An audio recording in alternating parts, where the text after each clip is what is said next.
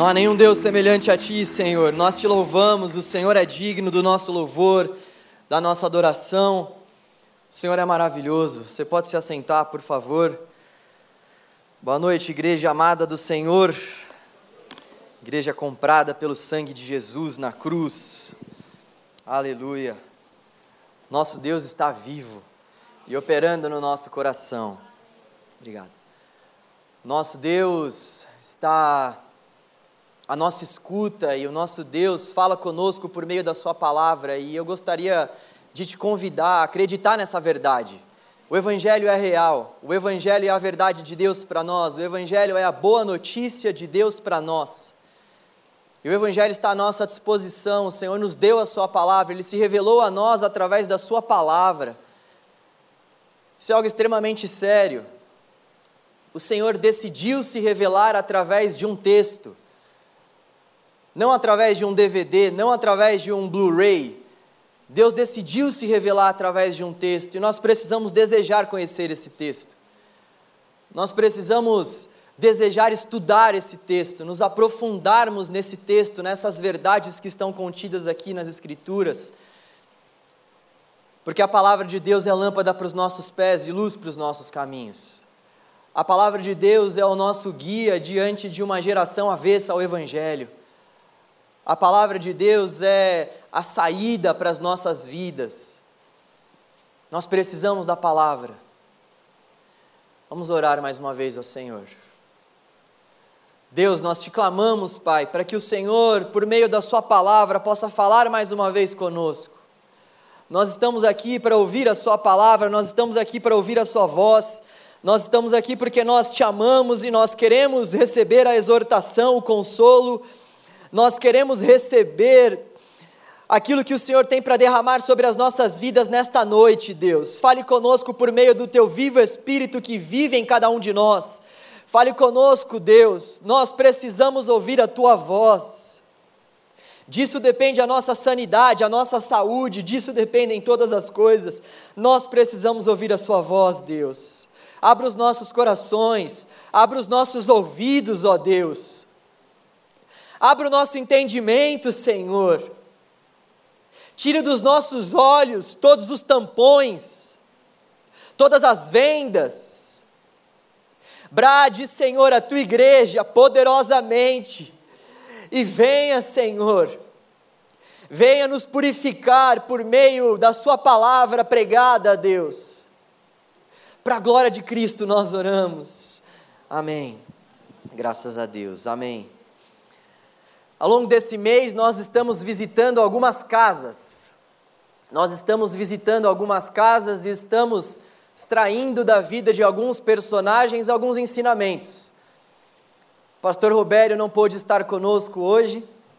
Ele está bem, está se recuperando. Peço para que vocês orem por ele.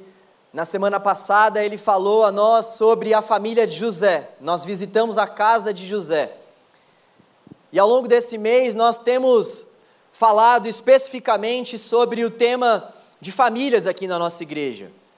E hoje eu gostaria de, junto com você, visitar a casa de Timóteo, um jovem pastor, um jovem obreiro da casa de Deus, que foi chamado pelo apóstolo Paulo para cumprir uma missão específica.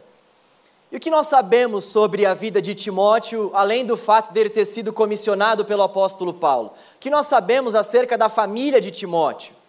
Na verdade, nós temos poucas informações sobre a vida pessoal e familiar de Timóteo. A palavra de Deus começa a falar sobre o nome de Timóteo lá em Atos, capítulo 16, a partir do versículo 1 e 2. Paulo chegou a Derbe e depois a Listra, onde vivia um discípulo chamado Timóteo. Essa é a primeira aparição que nós temos do nome de Timóteo nas Sagradas Escrituras. Sua mãe era judia convertida e seu pai era grego. Timóteo, muito provavelmente, foi levado à fé em Cristo por meio das pregações do apóstolo Paulo. Em uma de suas viagens missionárias, o apóstolo Paulo provavelmente pregou o evangelho para Timóteo, e então ele, que já tinha uma mãe que era cristã e já tinha uma avó também que era cristã, foi então encontrado pelo Senhor e levado à fé em Cristo. Além disso, nós vemos também que Timóteo ele cuidava da igreja de Éfeso. O apóstolo Paulo, em suas viagens missionárias, saía fundando uma série de igrejas e ele colocava alguns cooperadores para pastorearem essas igrejas. Timóteo era responsável pela igreja de Éfeso. Uma outra coisa que nós sabemos também é que Timóteo ele tinha uma doença crônica, uma gastrite crônica. Ele era um jovem. E uma outra coisa também que nós descobrimos ao lermos atentamente as escrituras é que Timóteo ele era um jovem medroso ele era bastante amedrontado. Timóteo ele era bastante desconfiado. Timóteo era como um de nós. Timóteo era como eu e você. Nós nos vemos na figura desse jovem temeroso que tinha uma missão. Nos vemos através da figura desse jovem que foi chamado à fé em Cristo por meio da pregação do Evangelho. E agora nós nos deparamos com duas cartas que o apóstolo Paulo escreveu para esse jovem pastor em momentos distintos da vida. A primeira carta que o apóstolo Paulo escreveu, ele havia saído da prisão e ele então faz a sua viagem missionária e escreve a carta a Timóteo durante essa viagem missionária. Já na segunda carta que Paulo escreve a Timóteo, Paulo está preso. Paulo está preso e então ele decide escrever uma segunda carta para Timóteo. E Paulo, nessas cartas, dá algumas exortações a Timóteo que eu acredito que sejam extremamente importantes e relevantes para a minha vida e para a sua vida. Paulo vai falar ali não somente para um jovem que tem a incumbência de pastorear ovelhas, mas Paulo vai falar sobre família, Paulo vai falar sobre o papel de nós cristãos diante da sociedade. Paulo vai dar uma série de exortações a Timóteo que servem para mim e para você. E tendo isso em vista, eu gostaria de te convidar a abrir a palavra do Senhor em 2 Timóteo capítulo 1. 2 Timóteo capítulo 1. Nós vamos olhar atentamente para essas instruções que o apóstolo Paulo deu para Timóteo e conhecer um pouco mais da história desse jovem.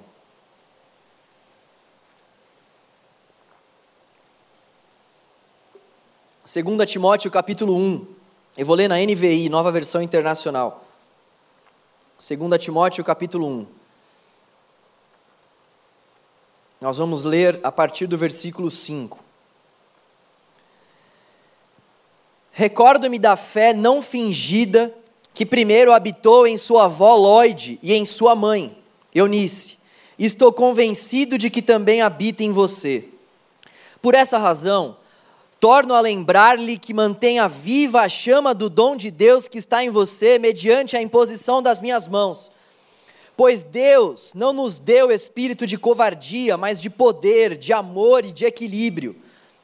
Portanto, não se envergonhe de testemunhar do Senhor, nem de mim, que sou prisioneiro dele mas suporte comigo os meus sofrimentos pelo Evangelho, segundo o poder de Deus, que nos salvou e nos chamou com uma santa vocação, não em virtude das nossas obras, mas por causa da Sua própria determinação e graça.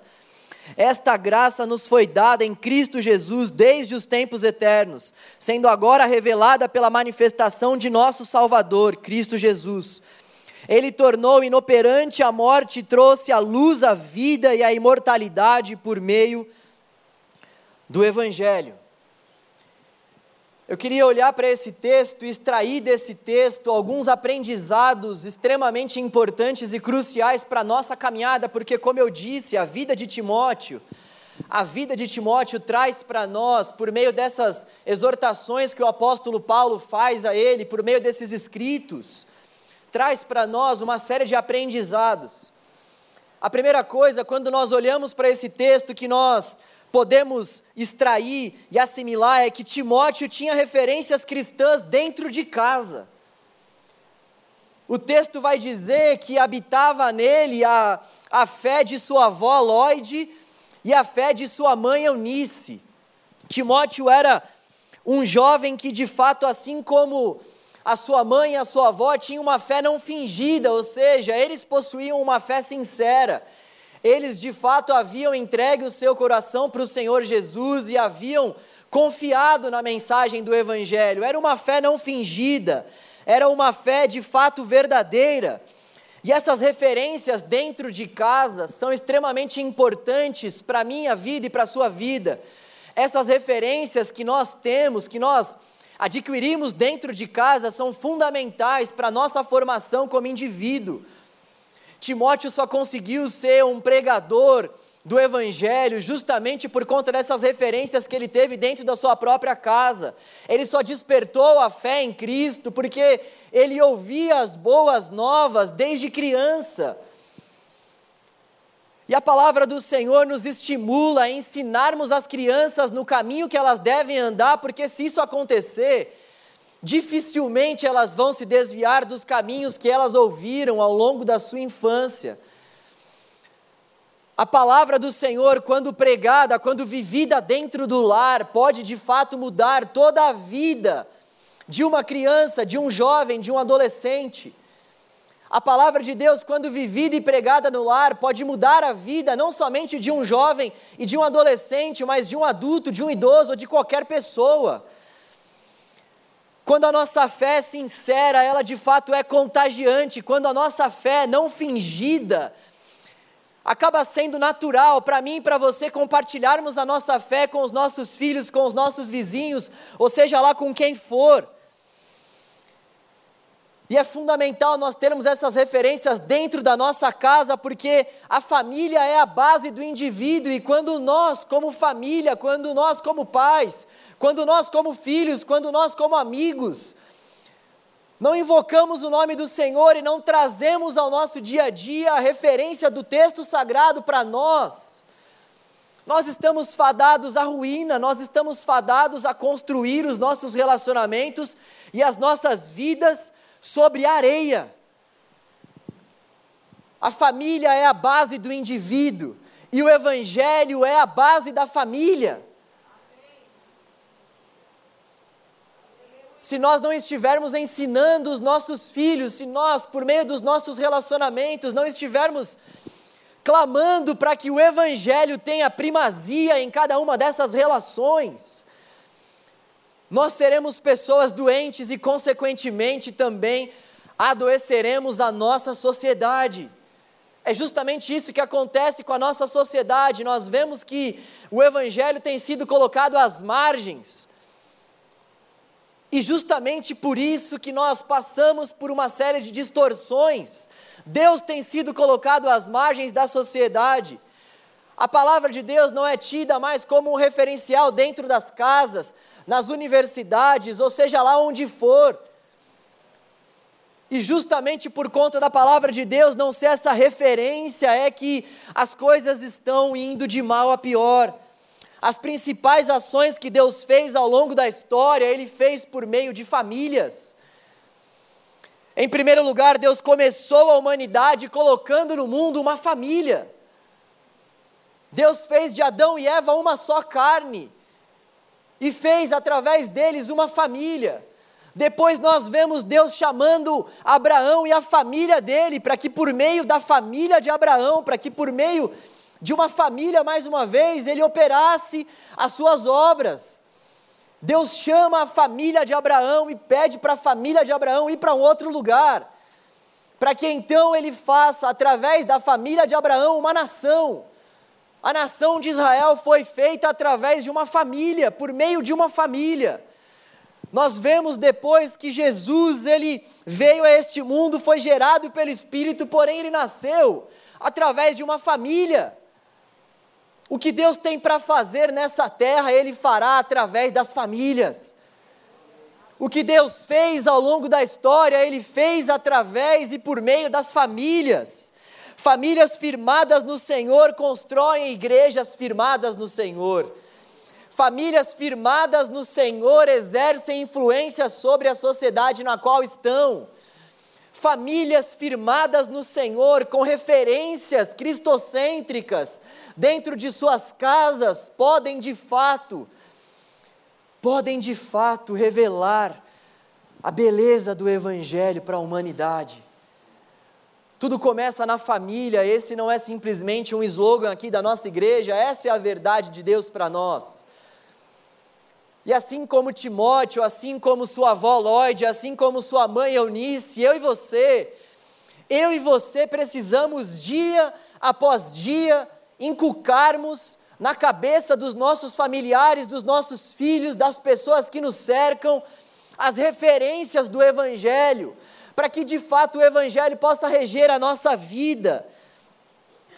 Sabe, as faltas paternas, as faltas maternas, elas estão ferindo toda uma geração. Eu não sei se você sabe, mas eu sou pastor de jovens aqui da nossa igreja, pela graça e misericórdia de Deus.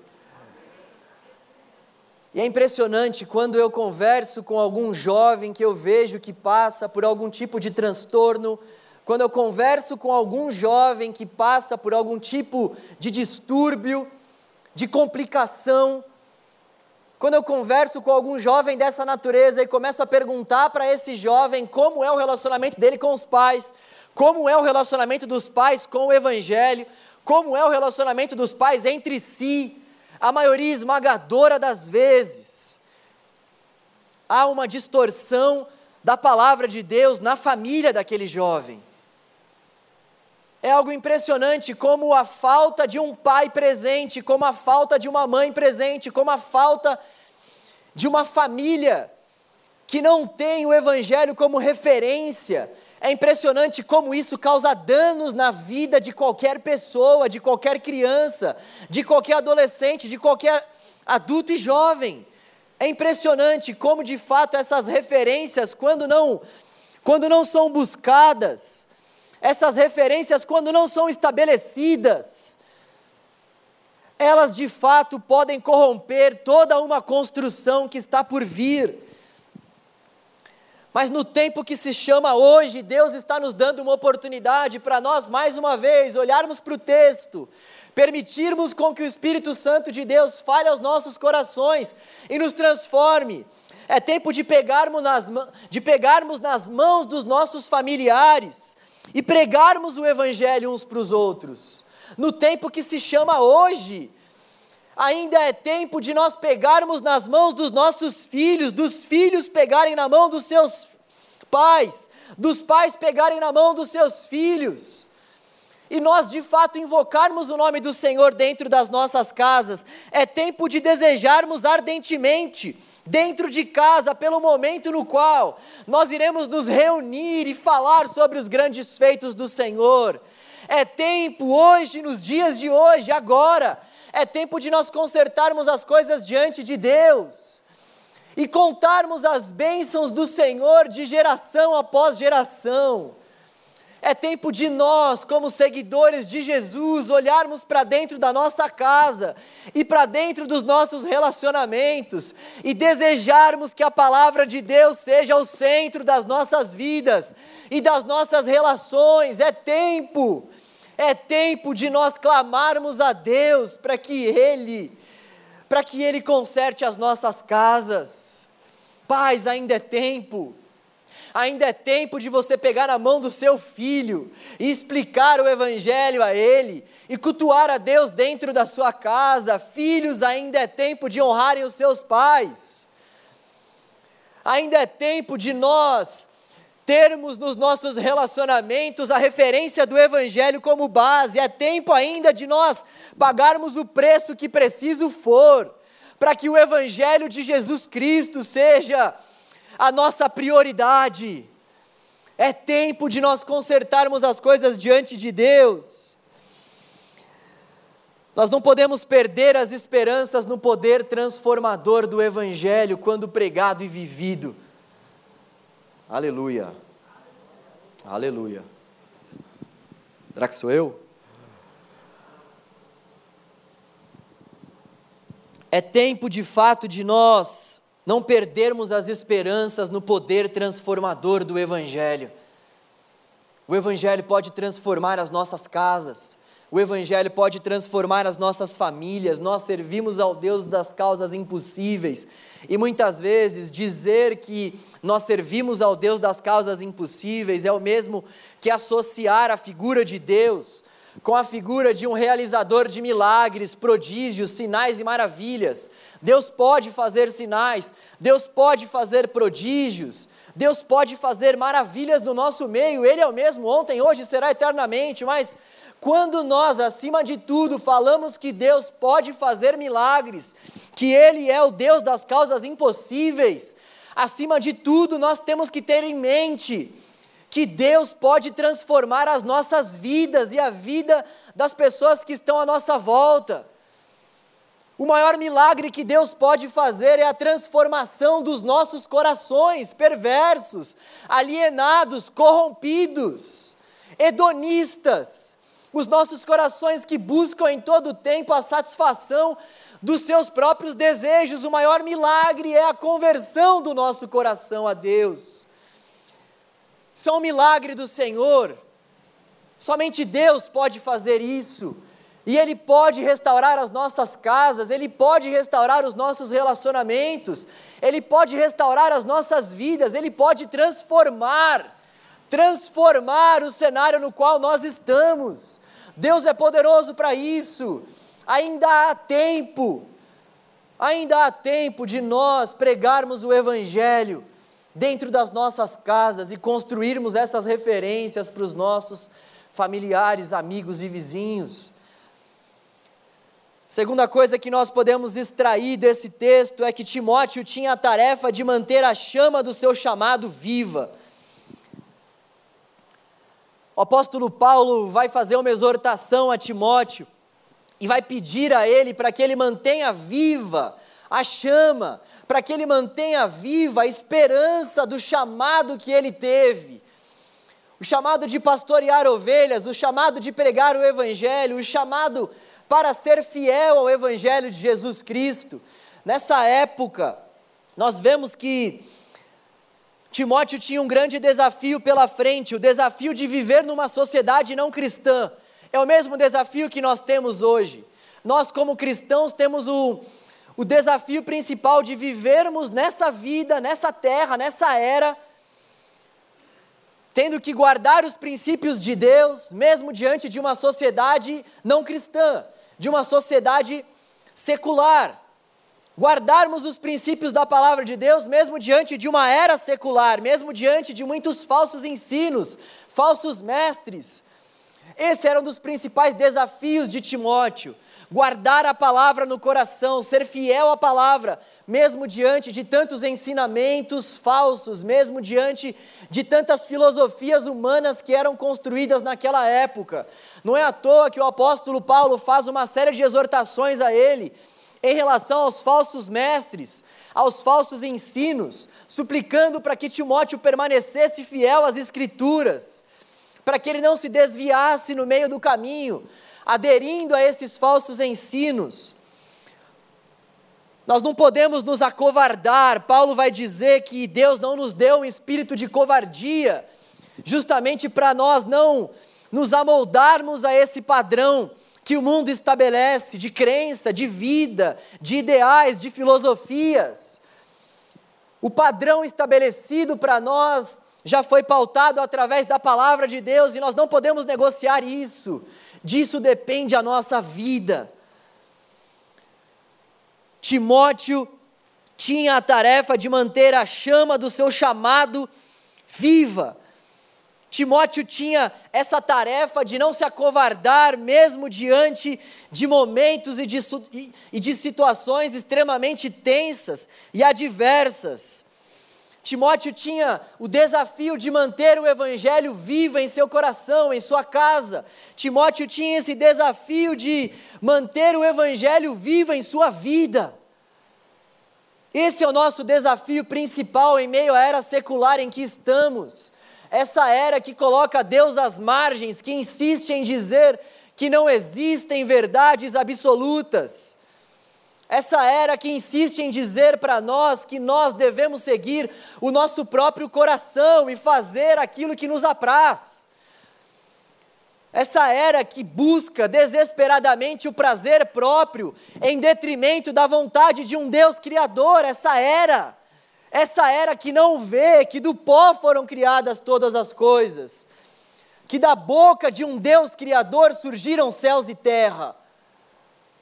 É nessa era que Deus nos coloca e nos dá um espírito não de covardia, mas um espírito para nós sermos resilientes, um espírito para nós mantermos viva a esperança que arde no nosso coração pela volta do nosso Senhor, pela manifestação do nosso Senhor, pelo socorro que vem do nosso Senhor, manter viva a esperança que há no nosso coração, porque a esperança que há no nosso coração foi colocada pelo próprio Deus através do Espírito que vive em nós. E essa esperança não nos decepciona. Deus é fiel. Deus é fiel. Nós não podemos nos acovardar. Deus é fiel. Em terceiro lugar, nós aprendemos com Timóteo a suportar os sofrimentos. O apóstolo Paulo, no final do versículo 8, vai dizer a ele: Não se envergonhe de testemunhar do Senhor, nem de mim, que sou prisioneiro, mas suporte comigo Suporte comigo, Timóteo, os meus sofrimentos pelo Evangelho. O sofrimento é inerente à caminhada cristã, não dá para a gente desassociar o sofrimento da nossa caminhada cristã, não dá para a gente separar o sofrimento da vida que nós teremos nessa terra seguindo a Jesus. Se nós de fato quisermos seguir a Jesus, nós precisamos necessariamente negar a nós mesmos, carregar a nossa cruz, para que então nós venhamos seguir a Jesus. O apóstolo Paulo sabia bem disso, como eu disse no começo, ele estava preso quando escreveu essa carta. E essa já não havia sido a primeira prisão do apóstolo Paulo, ele já havia sido preso várias vezes. Paulo Paulo tinha todos os motivos para deixar de seguir a Cristo. A vida de Paulo, aos olhos humanos, só piorou depois de que ele teve o um encontro com Cristo em Damasco. A vida dele, aos olhos humanos, só piorou. O apóstolo Paulo, depois que entregou a sua vida para Jesus, foi preso por mais de três vezes, foi açoitado várias vezes, terminou a vida morando de aluguel. Nós vemos esse relato no final do texto de Atos capítulo 28, o apóstolo Paulo, o maior pregador dos gentios, o maior missionário da história, morou de aluguel no final da sua vida. O apóstolo Paulo estava preso, inclusive quando escreveu uma série de cartas. O apóstolo Paulo, sendo o apóstolo Paulo, tinha um espinho na carne passou por um sofrimento sem igual por conta desse espinho na carne, clamou a Deus por três vezes para que Deus tirasse esse espinho dele, e Deus não tirou. O apóstolo Paulo orou a Deus para que Deus tirasse, e Deus recusou a oração do apóstolo Paulo.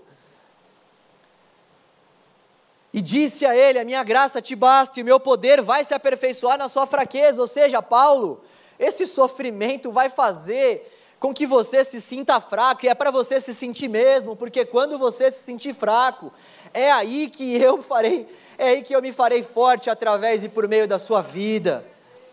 Paulo morreu como um criminoso, mesmo sem ter cometido nenhum crime.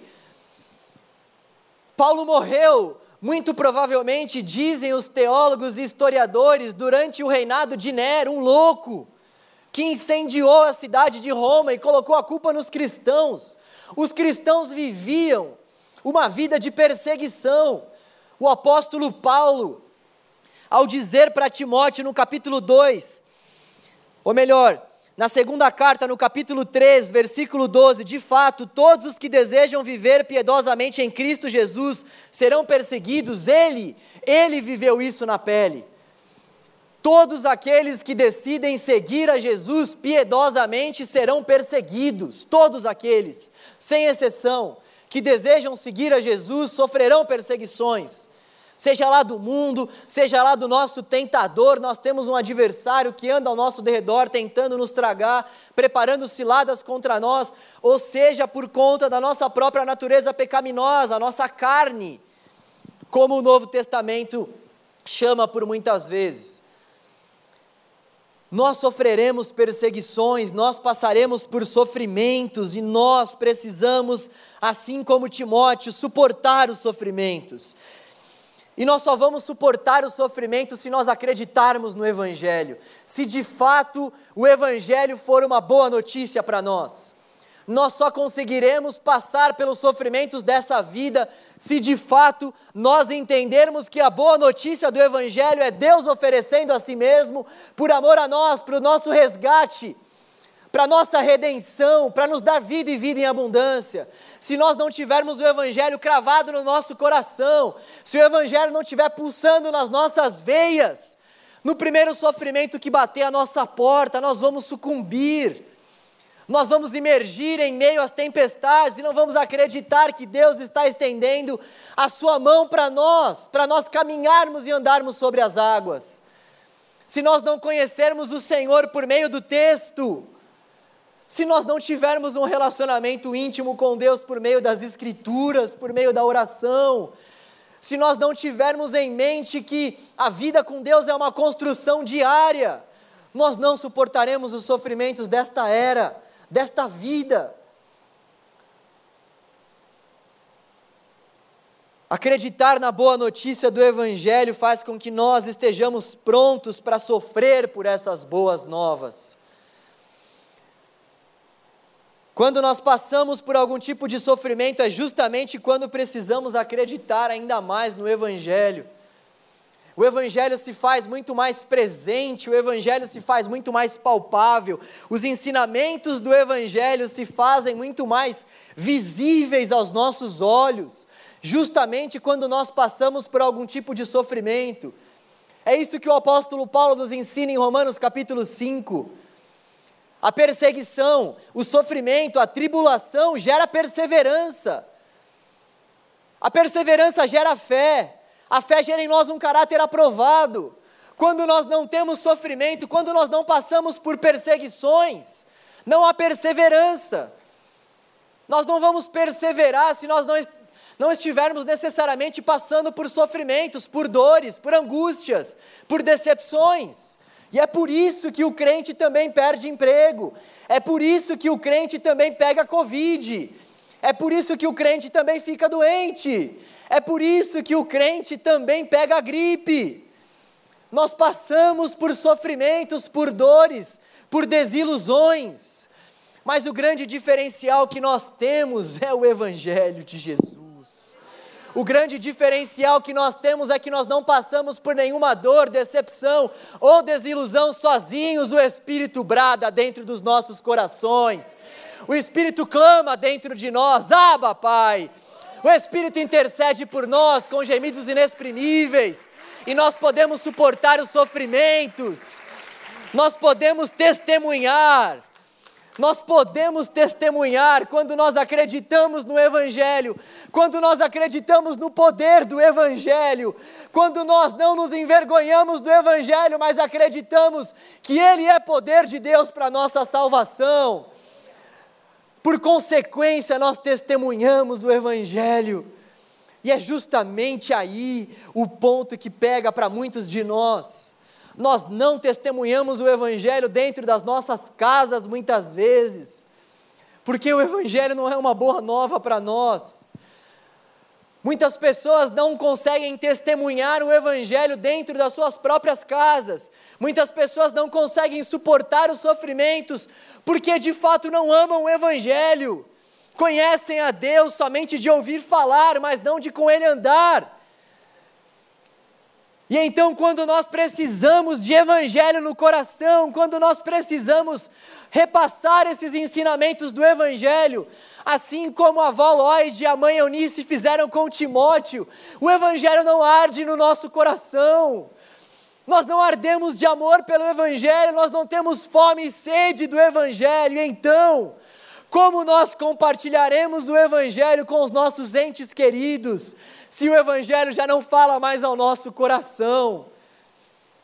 Como nós vamos compartilhar o Evangelho e testemunhar o Evangelho e sofrer pelo Evangelho, se nós não consideramos o Evangelho como Evangelho, como boa notícia de Deus para nossa salvação, redenção, vida? O Evangelho é a verdade de Deus, o Evangelho é o poder de Deus.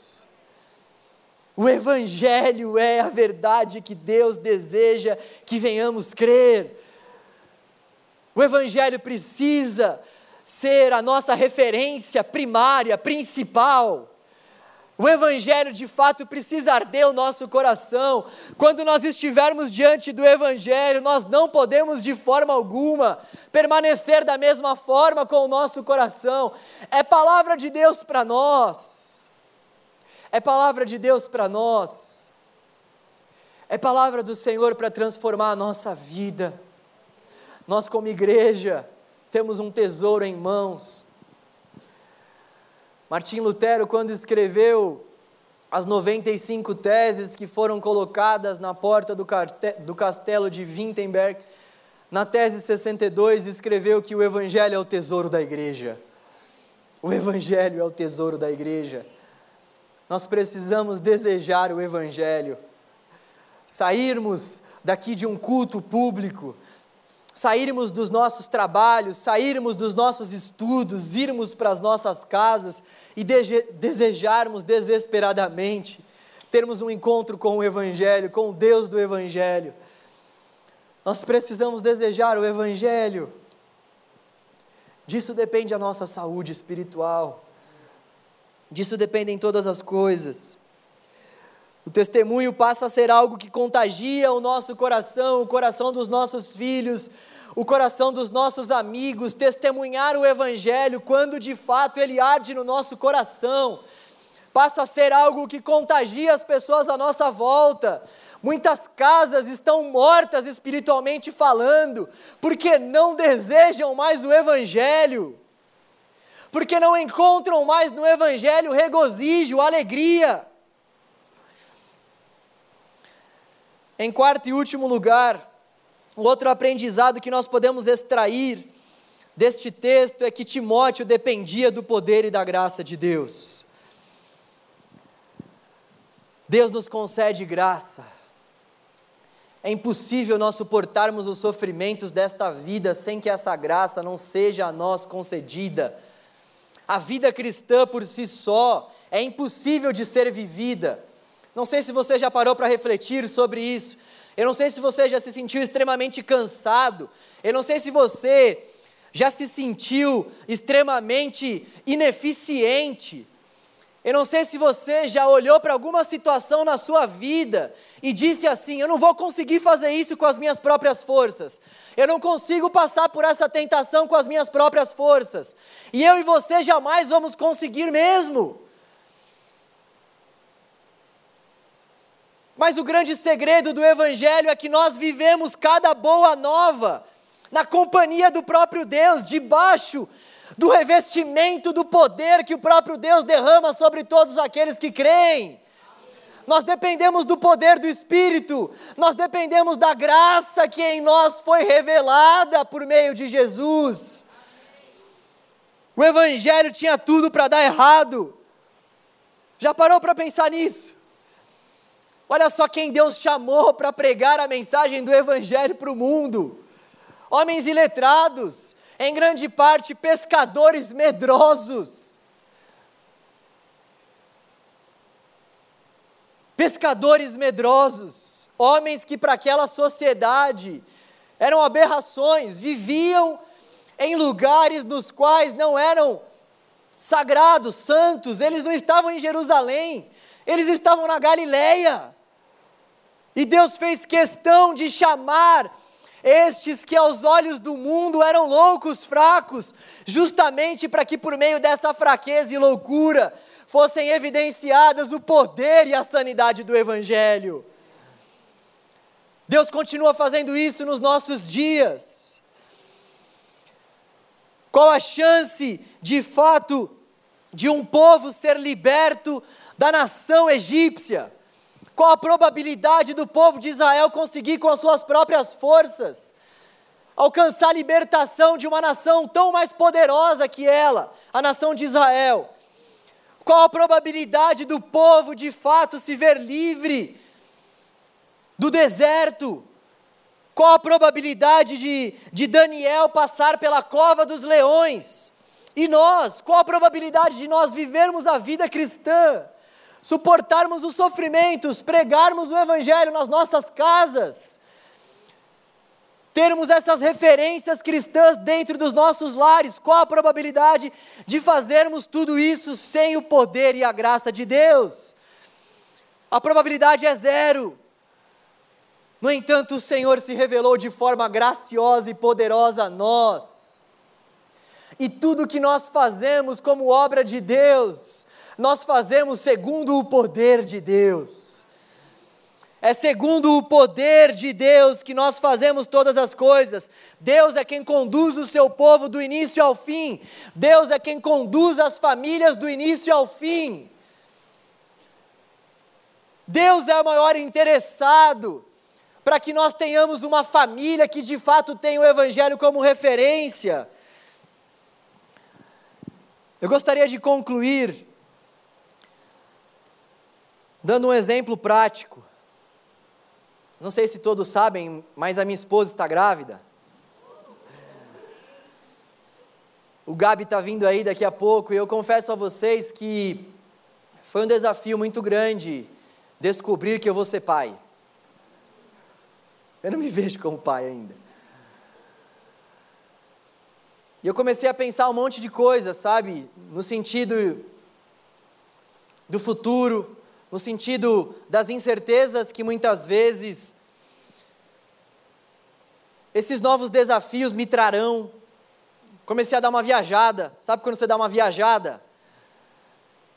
Comecei a pensar como vai ser quando ele tiver que ir para a escola, quando, como vai ser quando ele tiver que ir para a faculdade, como vai ser quando eu de fato chegar em casa do trabalho depois de um dia de atendimento cheios, e tiver que ensinar o Evangelho para o meu filho, como vai ser que todas essas coisas vão se suceder? E por um momento eu confesso a você que pensar em tudo isso me deixou um pouco desesperado, justamente porque acompanhar todos os passos do meu filho vai ser impossível. Estar com ele em cada uma das áreas da vida dele vai ser muito difícil. Eu não conseguirei estar com ele em todo o tempo quando ele estiver na escola, na creche, na faculdade, quando ele estiver namorando. Eu não vou conseguir dar conta de dar toda essa atenção minuciosa que ele precisa. A grande verdade é que eu e você precisamos contar com o poder e com a graça de Deus. Sem o poder e a graça de Deus, nós jamais conseguiremos educar os nossos filhos. Sem o poder e a graça de Deus, nós jamais conseguiremos construir relacionamentos saudáveis. Sem o poder de Deus, nós jamais conseguiremos viver a nossa vida. Nós dependemos do poder do Evangelho. Por isso, Olhe para essas transformações que Deus precisa fazer no seu coração, na sua casa. Eu preciso olhar para tudo que Deus deseja mudar no meu coração e nós devemos olhar para todas essas mudanças, não com ar de incerteza, não com ar de insegurança, mas com um ar de total certeza de que o nosso Deus nos concederá poder e graça. Esse é o papel do nosso Deus. Nós precisamos acreditar no poder de Deus que é derramado dentro dos corações de todos aqueles que creem. Nós, como pais, temos poucas certezas. Nós, como cristãos que vivem nessa terra, temos poucas certezas, mas nós temos uma certeza que deve ser absoluta para nós, imutável. Uma certeza que não pode mudar, independentemente das eras, dos tempos.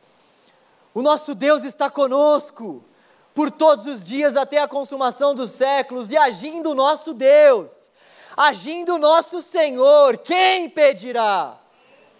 Ninguém pode impedir o agir de Deus no nosso coração e na nossa casa e no nosso trabalho e na nossa vizinhança. Ninguém, ninguém, obra nenhuma pode impedir a obra de Deus. Nós dependemos do Evangelho, nós dependemos do poder de Deus. Que Deus te ajude, que Deus me ajude, que nós venhamos extrair da vida de Timóteo todos esses ensinamentos e venhamos ter uma certeza: o Senhor é bom, o Senhor sabe cuidar de nós e da nossa casa, o Senhor continua sendo bom e continuará de geração após geração. Vamos orar ao Senhor. Deus, te damos graças, Deus. Obrigado por ter revelado o seu evangelho a nós. Obrigado, Senhor, pela palavra do Senhor que é viva, eficaz. Obrigado pela palavra do Senhor que tem poder para penetrar no nosso coração. Oh Deus, e mudar a nossa vida, e ferir a nossa alma. Oh Deus, a nossa oração nessa noite é para que o Senhor restaure o nosso coração, renove a nossa fé, fortaleça as nossas estruturas no Senhor, firma os nossos alicerces no teu evangelho. Oh Deus, nós queremos que dentro dos nossos lares o evangelho seja uma referência. Nós queremos, ó Deus grandioso, que o Senhor mantenha viva a chama, a chama do Evangelho no nosso coração, a chama do nosso chamado para testemunharmos. Nós queremos que o Senhor mantenha viva no nosso coração, Deus, a esperança que vem por meio do passar de muitas provações. Ajuda-nos a suportarmos os sofrimentos Ajuda-nos, ó Deus, a entendermos que os sofrimentos são inerentes à nossa caminhada. Ajuda-nos a não termos um espírito de covardia, mas ajuda-nos a nos posicionarmos diante das vãs filosofias que insistem em entrar no nosso coração e nas nossas casas. Ó Deus grandioso, nós dependemos do Teu poder e da Tua graça. Dê poder a nós, a Tua igreja. Derrama sobre nós a sua graça, Deus, imerecida. E nos ajude, Deus. Nos instrua, Senhor. Levante pais e mães cheios do teu espírito.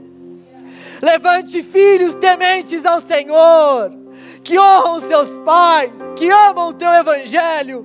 Levante nesse lugar uma geração de verdadeiros adoradores Oh Deus, levante nessa igreja uma geração de famílias que exercem influência na sociedade para a tua glória. Levanta nesse lugar, ó Deus. Famílias que não se envergonham do Evangelho. Famílias que vivem o Evangelho, que desejam o Evangelho, que anseiam pelo Evangelho.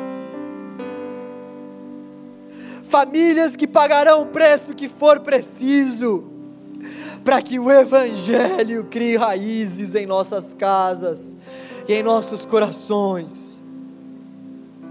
Ajuda-nos, Deus, nós precisamos de Ti. Ajude o Teu povo, Senhor, em nome de Jesus. Amém, graças a Deus. Nós vamos continuar falando sobre famílias. Vocês acompanharam aí que ao longo dessa semana nós teremos a nossa conferência. Não percam, tenho certeza que vai ser um tempo muito proveitoso, um tempo de Deus para minha família e para sua família também. Que Deus nos abençoe, dê uma semana iluminada pelo Espírito a cada um de vocês, que a graça de Deus, que o amor, na verdade de Deus, espera aí que eu não estou acostumado a dar essa benção. Por jovens eu só falo, vamos que vamos que o amor de Deus, que a graça de Jesus, o Filho, que as doces consolações do poderoso Espírito ajudador de Deus estejam conosco hoje e para todos sempre. Amém. Vai na paz.